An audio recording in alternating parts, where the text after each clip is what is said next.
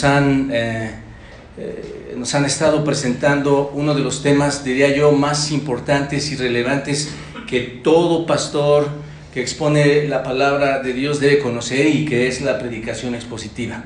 ¿No es cierto? Muy importante eh, conocer esto. Nos han hablado, por decirlo así, y nos han dado las herramientas y las formas en que debemos usar estas herramientas. Y qué importante, hermanos, es esto. De verdad, es sumamente importante para no cometer errores como muchos que he cometí en el pasado eh, y probablemente sigo cometiendo en el presente, pero damos gracias a Dios que podemos estudiar estos, temas y seguir creciendo en cuanto a la aplicación en positiva, es pero este, eh, importante que lo aprendamos porque el mensaje que damos a la audiencia que nos escucha cuando predicamos, cuando nosotros hablamos la, palabra de Dios, damos un, debe, debe ser un mensaje claro, debe de ser un mensaje preciso para aquellos que no conocen a Cristo, porque se presentan ante nosotros este tipo de personas, a fin de poderlos llevar a todas estas personas al conocimiento del Evangelio. Entonces es un mensaje que por otro lado también no solo edifica o transforma a las personas que no creen en el Señor, eh, personas que apenas están llegando a la iglesia, es un mensaje que edifica también que debe producir crecimiento en todos los que ya conocen al Señor. Pero sobre todas las cosas, hermanos, es un mensaje donde nuestro incomparable Dios sea glorificado, un mensaje donde Dios sea halagado por proclamar, por proclamar correctamente su palabra, correctamente su escritura. Un mensaje donde nuestro Dios esté de acuerdo con lo que decimos.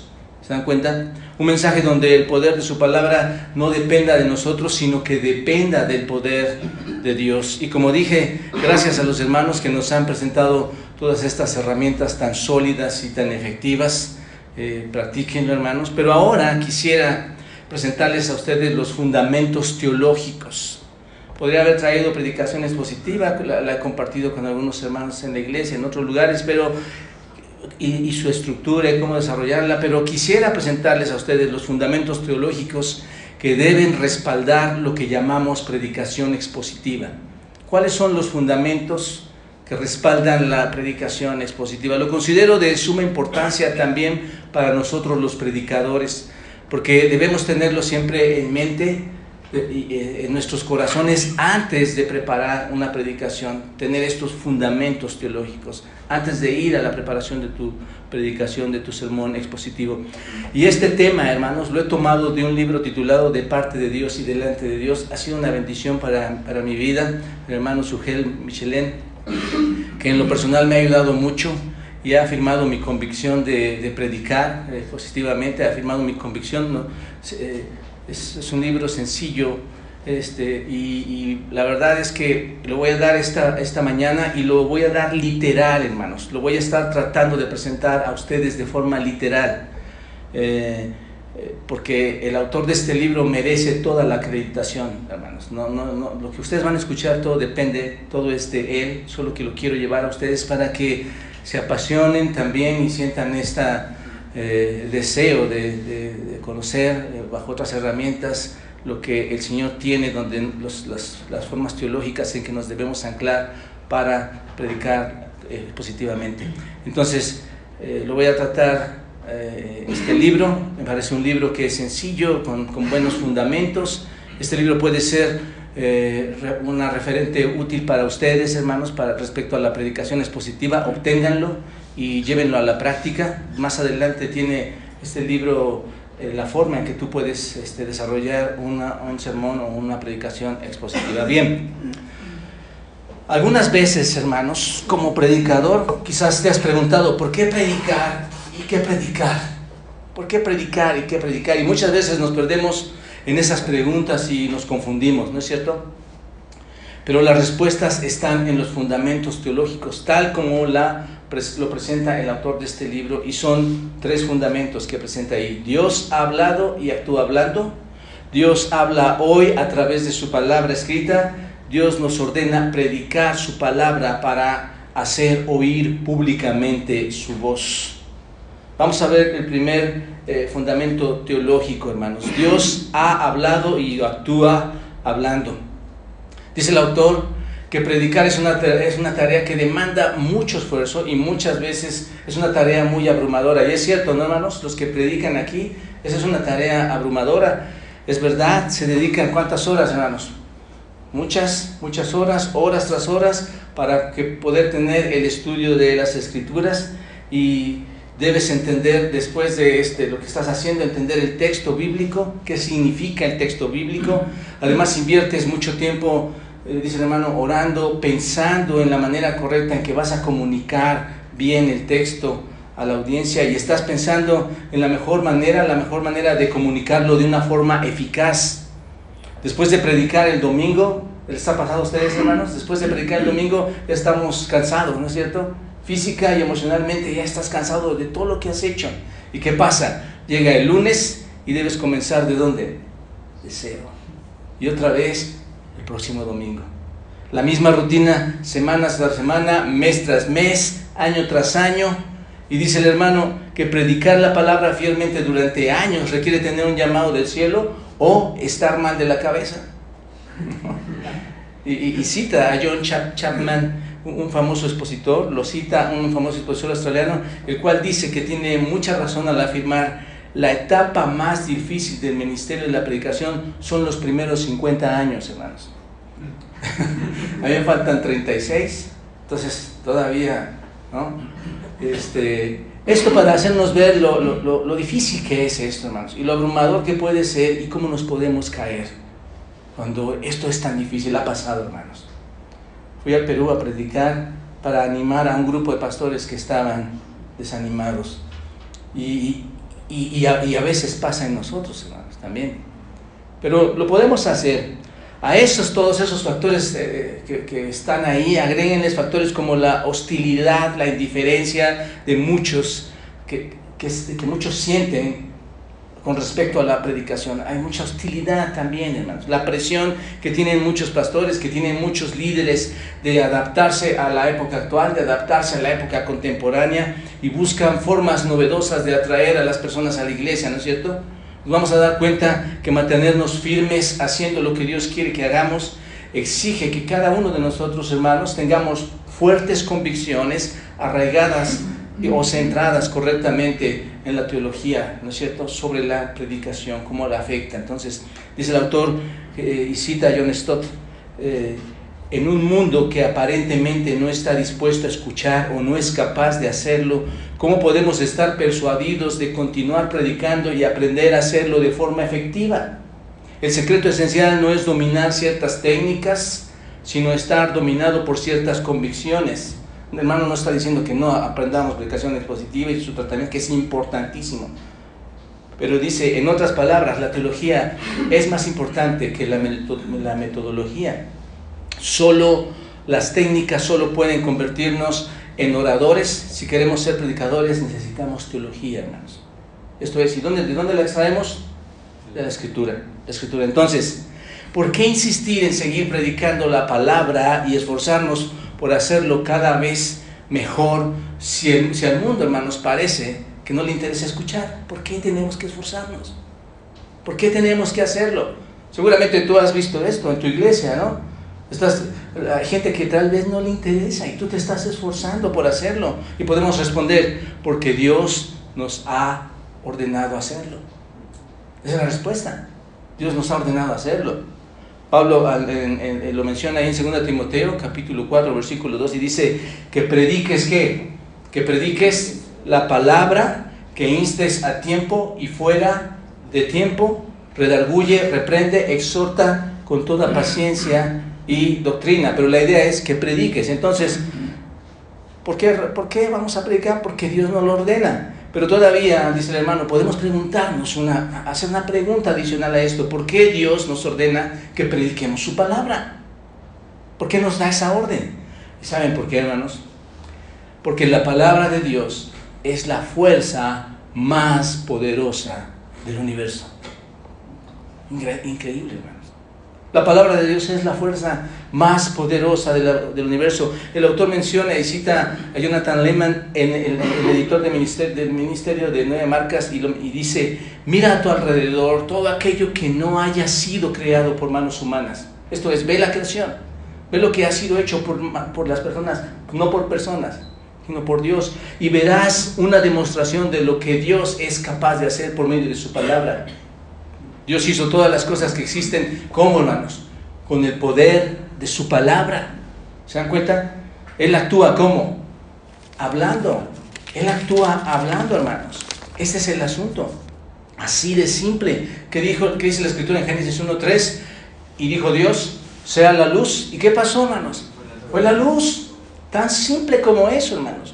Dios habló y una cantidad ilimitada de seres de, toda su creación eh, vinieron a la existencia porque Dios habló desde las estrellas gigantes hasta mm, partículas muy minúsculas, ¿no es cierto? Dios habló y todo esto fue creado. El Salmo 33, 6 dice, la palabra de Jehová, por la palabra de Jehová fueron hechos los cielos y todo el ejército de ellos por el aliento de su boca. Qué impresionante, hermanos. Todo fue creado por, su expresión nada más, por su aliento de su boca. Hebreos 11.3 dice, por la fe entendemos haber sido constituido el universo por la palabra de Dios. El universo fue constituido por la palabra de Dios, de modo que lo que no se ve fue hecho de lo que no se veía. Lo que se ve fue hecho de lo que no se veía.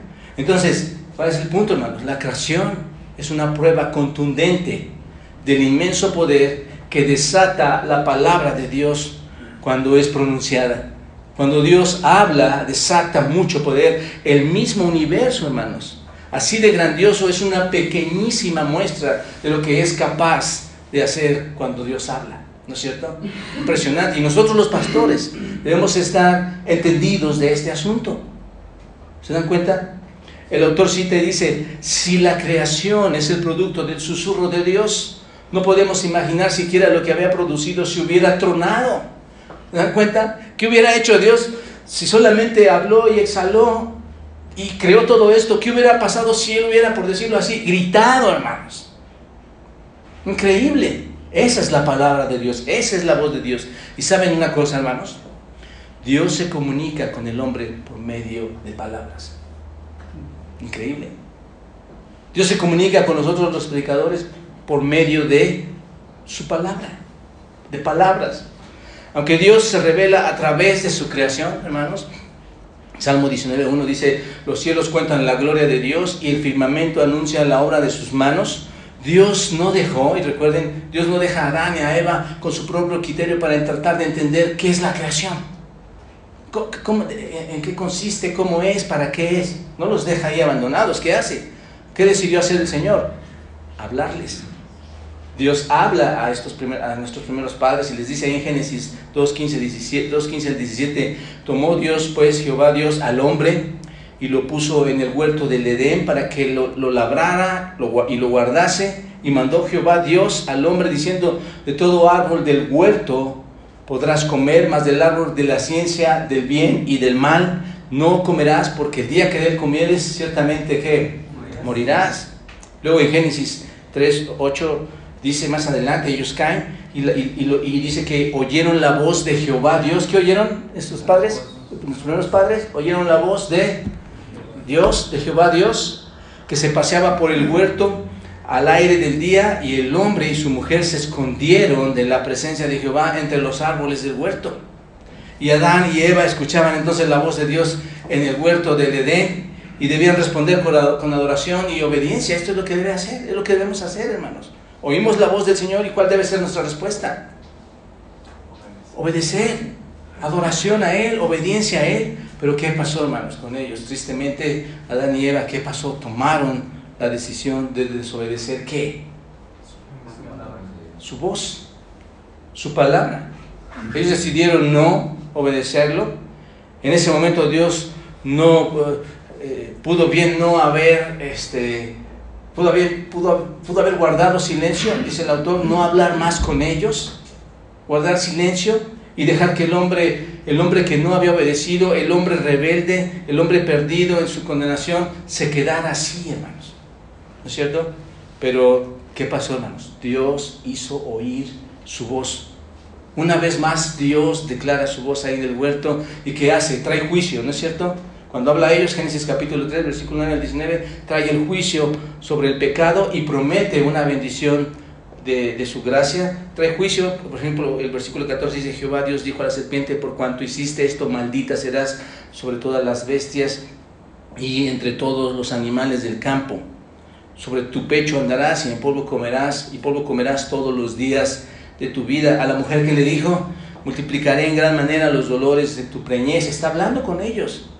Al hombre, eh, al hombre le dijo, por cuando obedeciste a la voz de tu mujer y comiste del árbol que mandé, diciéndote no comerás de él, maldita será la tierra por su causa, con dolor comerás de ella todos los días de tu vida, con el sudor de tu rostro comerás el pan hasta que vuelvas a la tierra. Entonces Dios está hablando con ellos, hermano, no los abandona.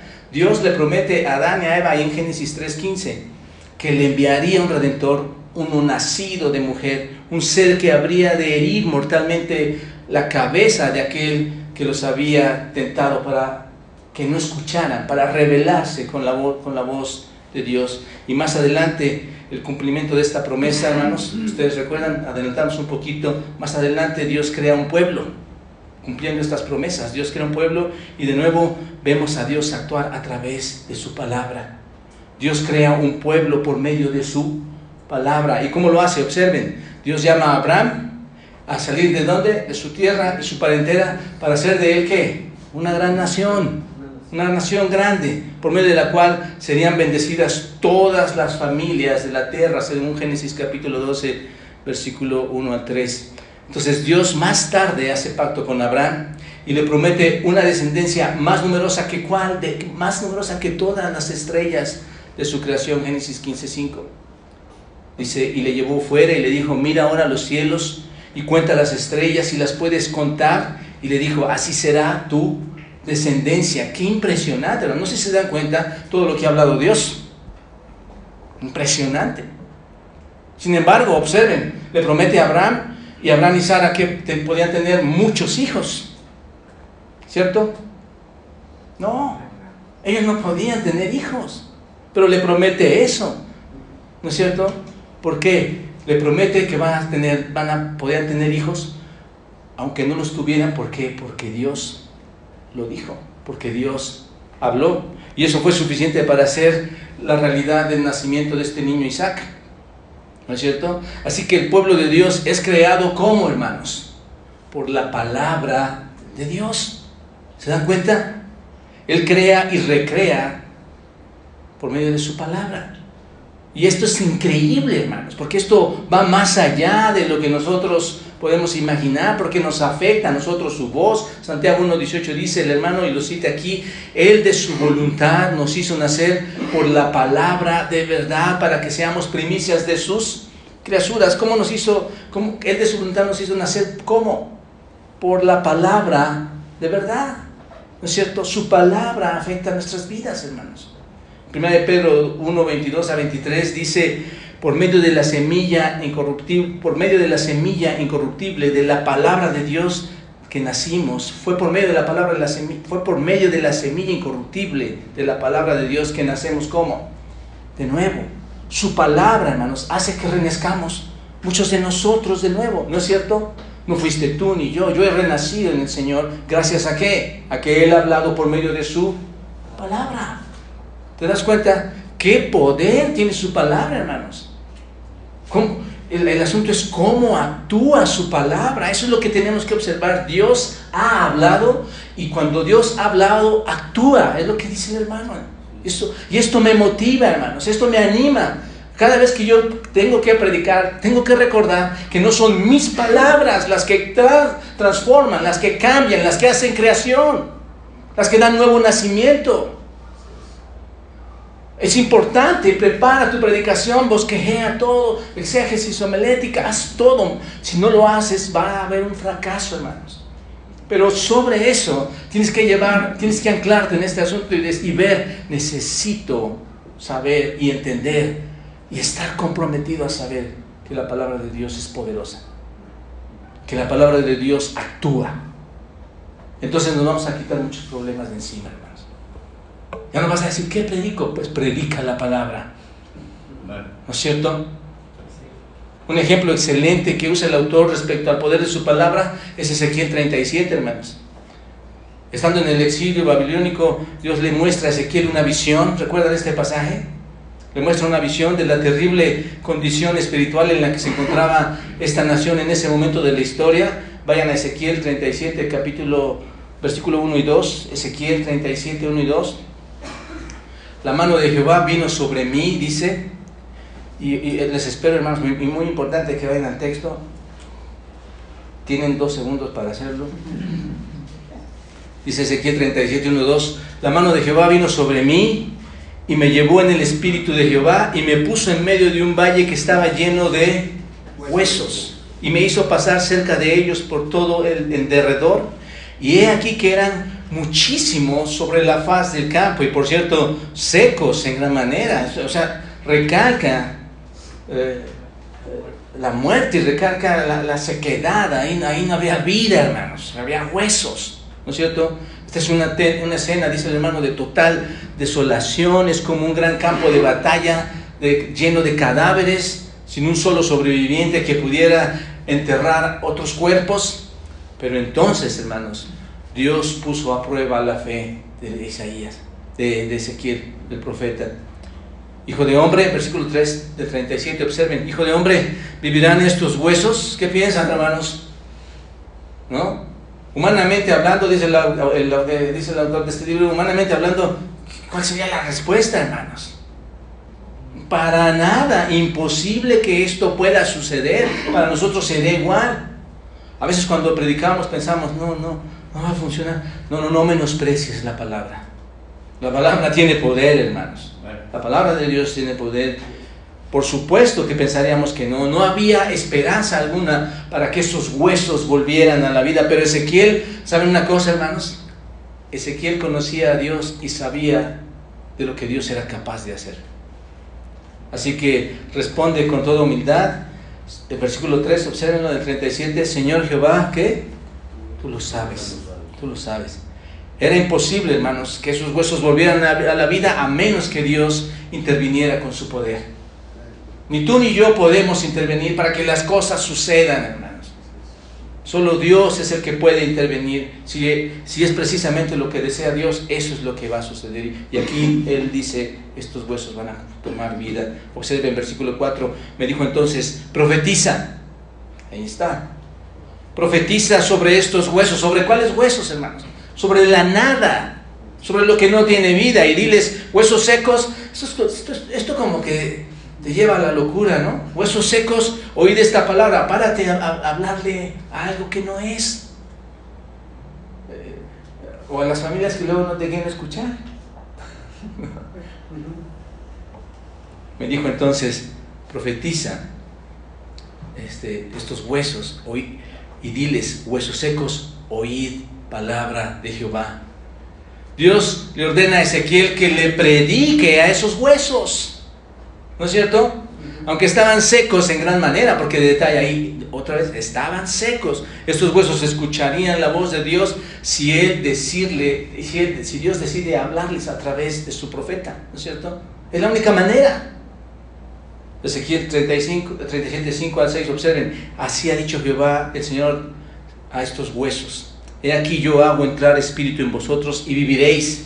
Y pondré tendones sobre vosotros y haré subir sobre vosotros carne y os cubriré de piel y pondré en vosotros espíritu y viviréis y sabréis que yo soy Jehová. ¿No es cierto? El mandato de Dios, como decía y cita el hermano, parece una locura, hermanos. Vete a ese pueblo y y predican eh, el pueblo más malvado de Guerrero. ¿Qué sentido tiene predicar en, en, un valle de huesos, hermanos? Pero Ezequiel, ¿qué hizo, hermanos? Obedeció, obedeció. Y de inmediato entró en acción el poder vivificante de la palabra de Dios cuando Ezequiel profetiza. Observen Ezequiel 37, versículos 7 al 10. Profeticé, pues, como me fue mandado, observen, ahí está. Profeticé como yo quería hacerlo, profeticé a mi manera, ¿no? ¿Verdad? Como me fue mandado y hubo un ruido mientras yo profetizaba y aquí un temblor y los huesos se juntaron, cada hueso con su hueso y miré y aquí todos eh, aquí tendones sobre ellos, la carne subió y la piel cubrió por encima de ellos, pero no había en ellos espíritu. Y me dijo, profetiza. Al espíritu profetiza, hijo del hombre, y di al espíritu, así ha dicho Jehová el Señor, espíritu vende los cuatro vientos y sopla sobre estos muertos y vivirán. ¿Y qué hizo Ezequiel? Y profeticé como me había, ¿qué? Otra vez, mandado, ¿no es cierto? Obediente, escuchando la voz. Y entró espíritu en ellos, ahí está. Esto parece sencillo, hermanos, pero entró espíritu en ellos y vieron y, vivieron y estuvieron sobre sus pies un gran ejército en extremo. ¿Qué hizo Ezequiel, hermanos? Transmitió el mensaje, como dice el hermano, de parte de Dios. Transmitió el mensaje de parte de Dios. Cuando nosotros nos paremos en un púlpito, hermanos, debemos entender que Dios ha hablado y que Dios actúa hablando y que el mensaje que vamos a transmitir desde el púlpito es de parte de quién? Del predicador. ¿Es de parte de quién? De Dios. No viene de parte de otra persona. No viene de parte de otro ser. Más que de nuestro soberano Dios, hermanos. ¿Se dan cuenta? Ahí está él. Ahí está la actuación de Dios con su palabra. Ezequiel transmite el mensaje de parte de Dios y los huesos, ¿qué pasó, hermanos? Comenzaron a qué? A moverse. Se escuchó un ruido, dice, dice la escritura, eh, ahí en este valle. Imagínense este valle lleno, todos los los huesos de un lado a otro empiezan a ubicar su parte conjunta, ¿no es cierto? Se empiezan a movilizar, buscan su parte hasta juntarse cada hueso con su hueso. Después subieron los tendones sobre ellos, luego la carne, luego la piel, pero siguieron siendo cadáveres porque no tenían, dice Ezequiel, no tenían vida.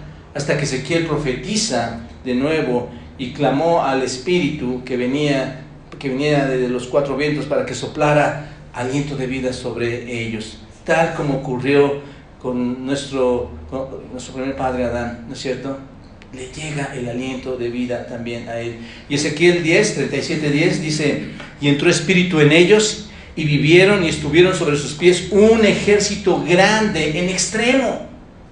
Hasta aquí, hermanos, un paréntesis. ¿Se dan cuenta lo que es la actuación de la palabra de Dios? Impresionante, impresionante.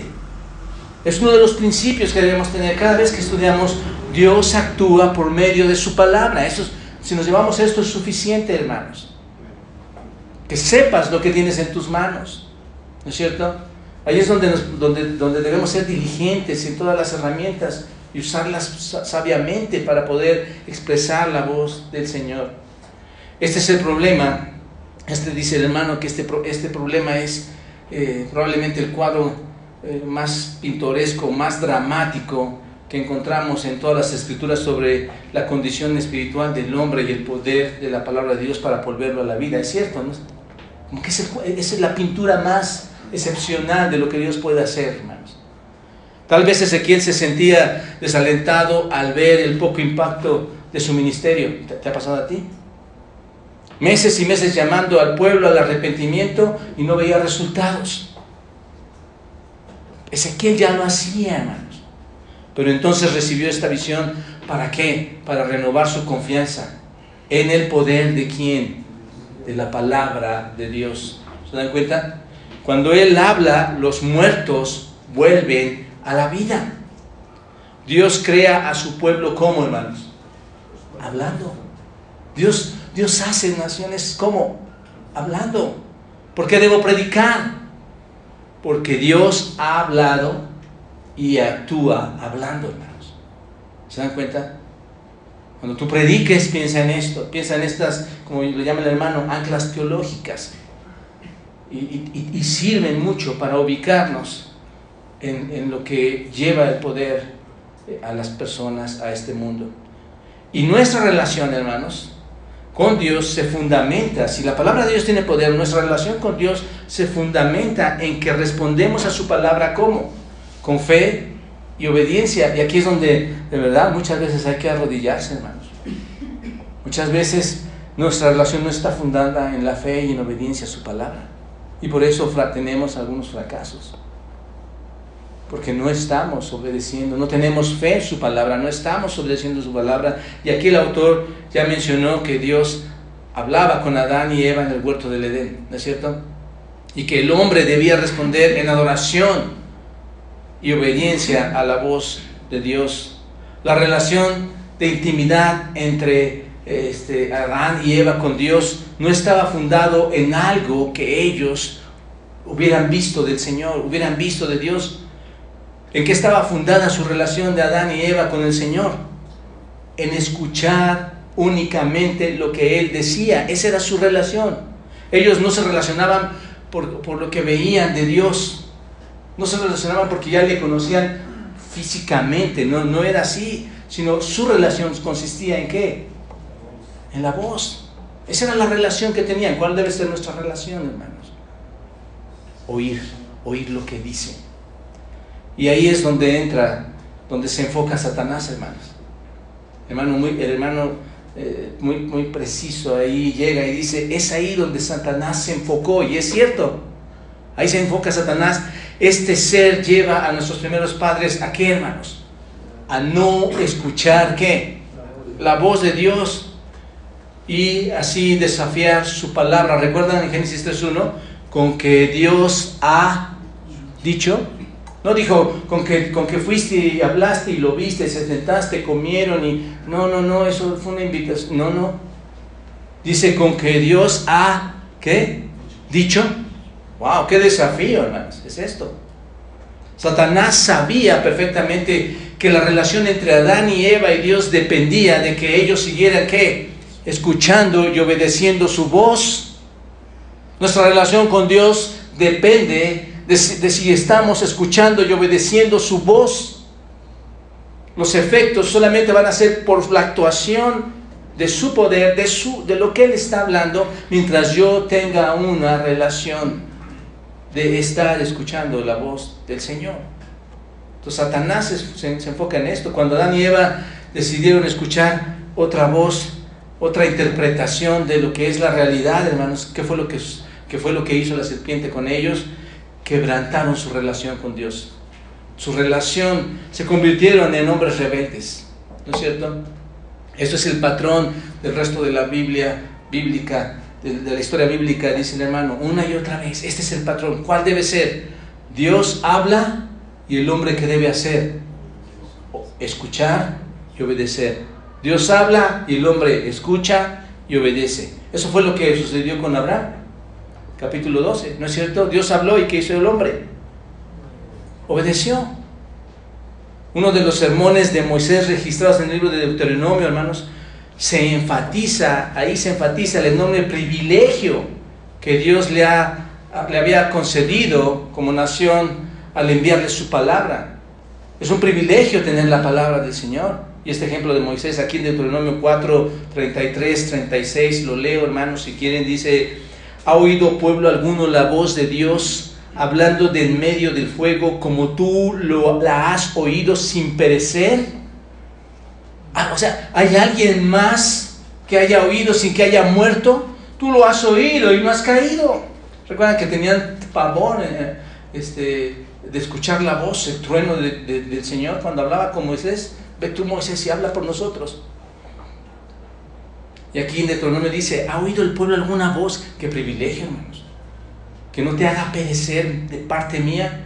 34. ¿O ha intentado Dios venir a tomar para sí una nación de en medio de otra nación con pruebas, con señales, con milagros y con guerra y mano poderosa y brazo extendido y hechos aterradores como todo lo que hizo con vosotros Jehová vuestro Dios en Egipto ante tus ojos? A ti te fue mostrado para que supieses que Jehová es Dios y no hay otro fuera de él. Desde los cielos te hizo oír su voz para enseñarte y sobre la tierra te mostró su gran fuego y has oído sus palabras de en medio del fuego. Así que es un privilegio, hermanos, oír su palabra. No todos la escuchan. No todos somos no todos hemos dejado de ser cadáveres espirituales. Hemos logrado oír su voz. Moisés había guiado al pueblo a través del desierto durante 40 años, ¿se acuerdan? Y ahora se, se, encontraban al otro lado del Jordán, a punto de entrar a la tierra que el Señor les había prometido, como líder de la nación, ¿qué, se esperaría? Dice el autor, que los adiestrara militarmente para entrar, para conquistar lo que tenían ahí por delante. Pero eso, eso no fue lo que hizo Moisés. No los preparó militarmente. ¿Qué hizo? Lo que hizo fue recordarles que esa nación era la única nación de todo el planeta que había escuchado la voz de quién? De Dios. Eso era sin lugar a dudas un privilegio, como lo es hoy para nosotros tener su palabra, hermanos. ¿Te das cuenta? Entonces, como predicadores, recuerda lo que tienes en tus manos. Dios entonces se encargaría de darles la tierra por, herencia, eh, la tierra que había, eh, iba a dar conforme a su promesa, pero ellos debían responder cómo? Obedeciendo, ¿no es cierto? Y teniendo fe a esa palabra que ellos habían recibido, hermanos. Ese es uno de los temas centrales del libro de Deuteronomio. Dios ha hablado, deben escuchar y deben obedecer. Este era un asunto de mucha importancia. ¿Por qué, hermanos? Porque la supervivencia de este pueblo, de la nación, dependía de escuchar la voz de quién? De Dios. Su supervivencia depende o dependía de escuchar la voz de Dios. Y eso, hermanos, no ha cambiado hoy en día. No hay una forma en que esto haya cambiado hoy en día. Si el Dios del universo, dice el hermano, si el Dios del universo ha hablado, sus criaturas deben escuchar y deben obedecer. Ese es el fundamento que sustenta nuestra relación con Él, hermanos. Esta realidad alcanza su punto supremo, hermanos, en la historia redentora. ¿Y cuál es? La encarnación de la palabra de Dios. ¿Quién es? Nuestro Señor Jesucristo. Ahí alcanzamos todo. Juan 1.18 dice, a Dios nadie le vio jamás, el unigénito Hijo de Dios que está en el seno del Padre, ¿el qué? Él le ha dado a conocer. ¿Dan cuenta? Es solo por medio de la palabra encarnada que Dios puede llegar a ser conocido tal cual es. Y es solo por medio de la palabra encarnada que podemos relacionarnos con Él, hermanos. Hebreos 1, 1 al 2 dice, en estos postreros días nos ha hablado por el Hijo. ¿Se dan cuenta? Es en Él que podemos tener una relación, conocer a Dios. Él vino, ¿no es cierto? El verbo fue hecho carne y no solo fue hecho carne, el verbo mismo traía un mensaje. ¿Y este cuál es el mensaje? Mensaje de salvación. Él es la palabra. Entonces, porque Dios ha hablado, nosotros predicamos. ¿Te das cuenta? No predicas porque a, ti se te ocurrió eh, en una semana atrás hacerlo. Tú predicas porque Dios ha hablado. ¿Y qué predicas? Su voz. ¿Te das cuenta? La predicación existe porque Dios ha hablado, porque Dios actúa a través de su palabra, hermanos. Si adoramos a un ídolo, dice el hermano, si tú adoras a un ídolo mudo, ¿Qué predicación llevas? Pero se dan cuenta de lo que hemos visto hasta aquí. ¿A quién, a, quién adoramos, hermanos? A un Dios que apenas dice, sea la luz. ¿Y qué pasa, hermanos? Se, se es la luz. Sea el hombre y la mujer. Y entonces es el hombre y la mujer. ¡Qué maravilla! Esto debe de, despertar nuestro, nuestro, nuestra relación con el Señor, en saber que tenemos a alguien que no es alguien mudo, sino es alguien que habla, hermanos. ¿Se dan cuenta? Si fuera mudo no hablaríamos nada. Y si fuera mudo, ¿sabes qué hablaríamos? Todas las cosas que a nosotros nos importaran. Si Él no hablara, hablaríamos nuestras propias tonterías, hermanos. ¿Se dan cuenta? Pero una vez que se, adueña de nosotros, dice el autor, la convicción de que Dios actúa hablando, nosotros, hermanos, no podemos hacer otra cosa que hablar nosotros también, pero solo para que su voz pueda ser escuchada con la exposición de su palabra. ¿Se dan cuenta de esto? Muy importante, hermanos. Muy importante. Si Dios habla, si Dios truena, si Dios ruge, ¿qué haces? Tú hablas, pero para que expongas su voz. ¿No es cierto? Amós 3.8 dice, si el león ruge, ¿quién, te, quién, ¿quién no temerá? Si habla Jehová el Señor, ¿quién no profetizará? ¿Te das cuenta? Tenemos, el, por decirlo, el, rugido de, nuestro Señor. en su palabra. Y es lo que tenemos que comunicar, hermanos. ¿Se dan cuenta? Nos pregunta el hermano, ¿deseas ver a Dios actuar salvando a los perdidos y edificando a los creyentes? ¿Quién no desea esto, hermanos? A veces lloramos por ellos, a veces sentimos su fragilidad y sabemos lo que les espera en un futuro. El deseo de nuestro Padre y el deseo de todo pastor, ¿cuál es, hermanos? ¿Cuál es? La salvación a los perdidos, ¿no es cierto? Si ese es, tu si ese es el deseo de Dios, si ese es tu deseo también, deja que su voz, dice el hermano, sea escuchada a través de la predicación. Su palabra es viva y eficaz, no la nuestra, hermanos. Su palabra es la que tiene poder. Su palabra es la que actúa hablando. ¿Te das cuenta? Es una locura, hermanos, tratar de hacer la obra de Dios a través de programas, dice el hermano, a través de actividades atractivas que sustituyan la predicación de la palabra. Y eso es muy, muy, muy en moda en día. Porque es, porque es absurdo, hermanos. Porque no estamos haciendo uso de qué? De la poderosa palabra de Dios. Y mucho más absurdo es tomar el tiempo de la predicación para compartir nuestras propias opiniones. ¿Cuántos de nosotros hemos caído en esto? Hablando de lo, de lo que somos y hacemos y decimos. Es absurdo, hermanos. En vez de ser instrumentos para que el texto tenga el sentido, la voz, la aplicación, que hable el texto por sí mismo a la audiencia, ¿no es cierto? Es por medio de su palabra que los pecadores son regenerados, hermanos. Es por medio de su palabra que son traídos a la fe y añadidos a las iglesias. 1 Corintios 1.21 dice, pues ya que en la sabiduría de Dios el mundo no conoció a Dios mediante la sabiduría, agradó a Dios salvar a los creyentes por la locura de qué? La predicación. Y esto por medio, y es, y es por medio de esa misma palabra que los creyentes, hermanos, son santificados y somos llevados a la madurez. Juan 17, 17 dice, santifícalos en tu verdad, tu palabra es verdad. Si de verdad, hermanos, lo creemos, recuerda que la palabra de Dios es la fuerza, dice el hermano, más poderosa del universo. Si de verdad estás convencido de que Dios ha hablado y actúa hablando, tienes que entender que la palabra es la fuerza más poderosa del universo. Si de verdad lo creemos, entonces dejaremos que Él sea que hable, ¿no es cierto? Y no nosotros, si creemos eso. ¿Por qué debo predicar, hermanos? Porque Dios ha hablado y actúa hablando. Y Dios sigue hoy hablando a través de su palabra escrita. Y más tarde vemos el segundo y tercero fundamento.